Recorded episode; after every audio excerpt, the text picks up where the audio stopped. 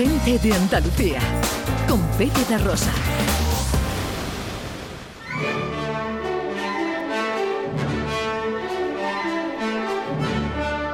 Producciones Radio Teatrales Gente de Andalucía presenta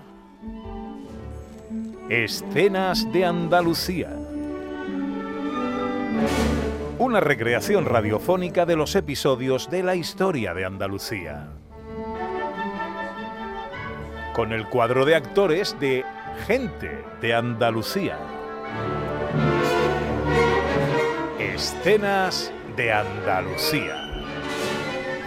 Hoy, capítulo 88, Un tesoro para Carlos I, capítulo final. Año 1522. Tras partir de San Juan de Ulúa, actual México, los barcos cargados con el quinto real destinado al rey Carlos I, que portan parte del tesoro incautado tras la conquista de Tenochtitlán, navegan rumbo a España. En el barco comandado por Alonso de Ávila se escapa uno de los jaguares, hiriendo a un miembro de la tripulación, y las tormentas no dejan de mortificar a los navegantes pero el suceso más grave se produce cuando el corsario Jean Fleury intercepta a los barcos que iban rumbo a Sevilla y roba lo que portaban, poniendo destino a la corte del rey francés Francisco I.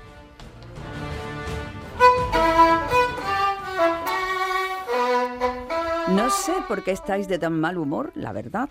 Deberías recordar de vez en cuando que eres el rey de Francia, el gran Francisco I, y no un bufón de la corte. Querida, ya te lo he explicado. Estos tesoros de los españoles no son ninguna tontería.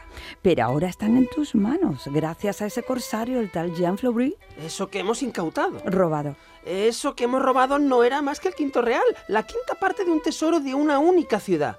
Imagínate todo lo que obtendrá de esas tierras Carlos I.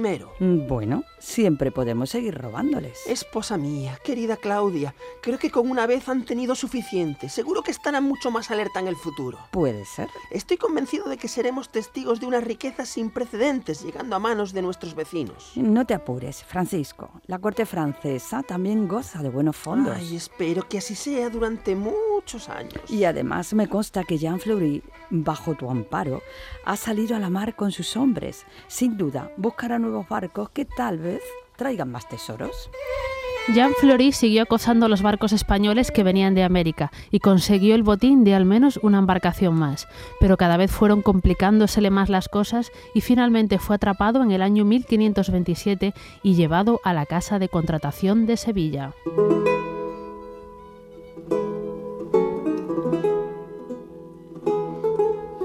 ¿Acaso me espera un juicio, señoría? No somos bárbaros aquí en Sevilla. Espero oír su defensa antes de acusarle, si es que la tiene. No, no tengo ninguna defensa. ¿Acaso reconoce haber abordado al menos dos barcos pertenecientes a Carlos I? ¿Dos barcos? Se equivoca. Han sido más de 150. Esa actividad ilegal... Ilegal, ilegal aquí, pero yo siempre he actuado en nombre de mi rey Francisco I. Estaba usted bien advertido de que nosotros nos regimos por otras normas. No tengo defensa respecto a unas leyes que me son ajenas. Debo condenarle en nombre de Carlos I. Yo solo reconozco a un rey, y no es ese. Repito, debo condenarle en nombre de Carlos I a la máxima pena y para ello se dirigirá preso a ver a nuestro propio rey. Jean Fleury nunca llegó a estar al frente del rey emperador, sino que fue ajusticiado en medio del camino por orden real. Fue colgado junto a otros franceses que lo acompañaron en su aventura en el puerto de Pico de, en Colmenar de Arenas. La seguridad y un sistema de protección muy eficaz hicieron que los barcos venidos de América con destino a España sufrieran un número reducido de ataques exitosos a lo largo de su historia, siendo el de Jean Fleury, o Juan Florín, como se le conoce en España, uno de los más recordados por el botín que logró apresar. Gente de Andalucía, con Pepe de Rosa.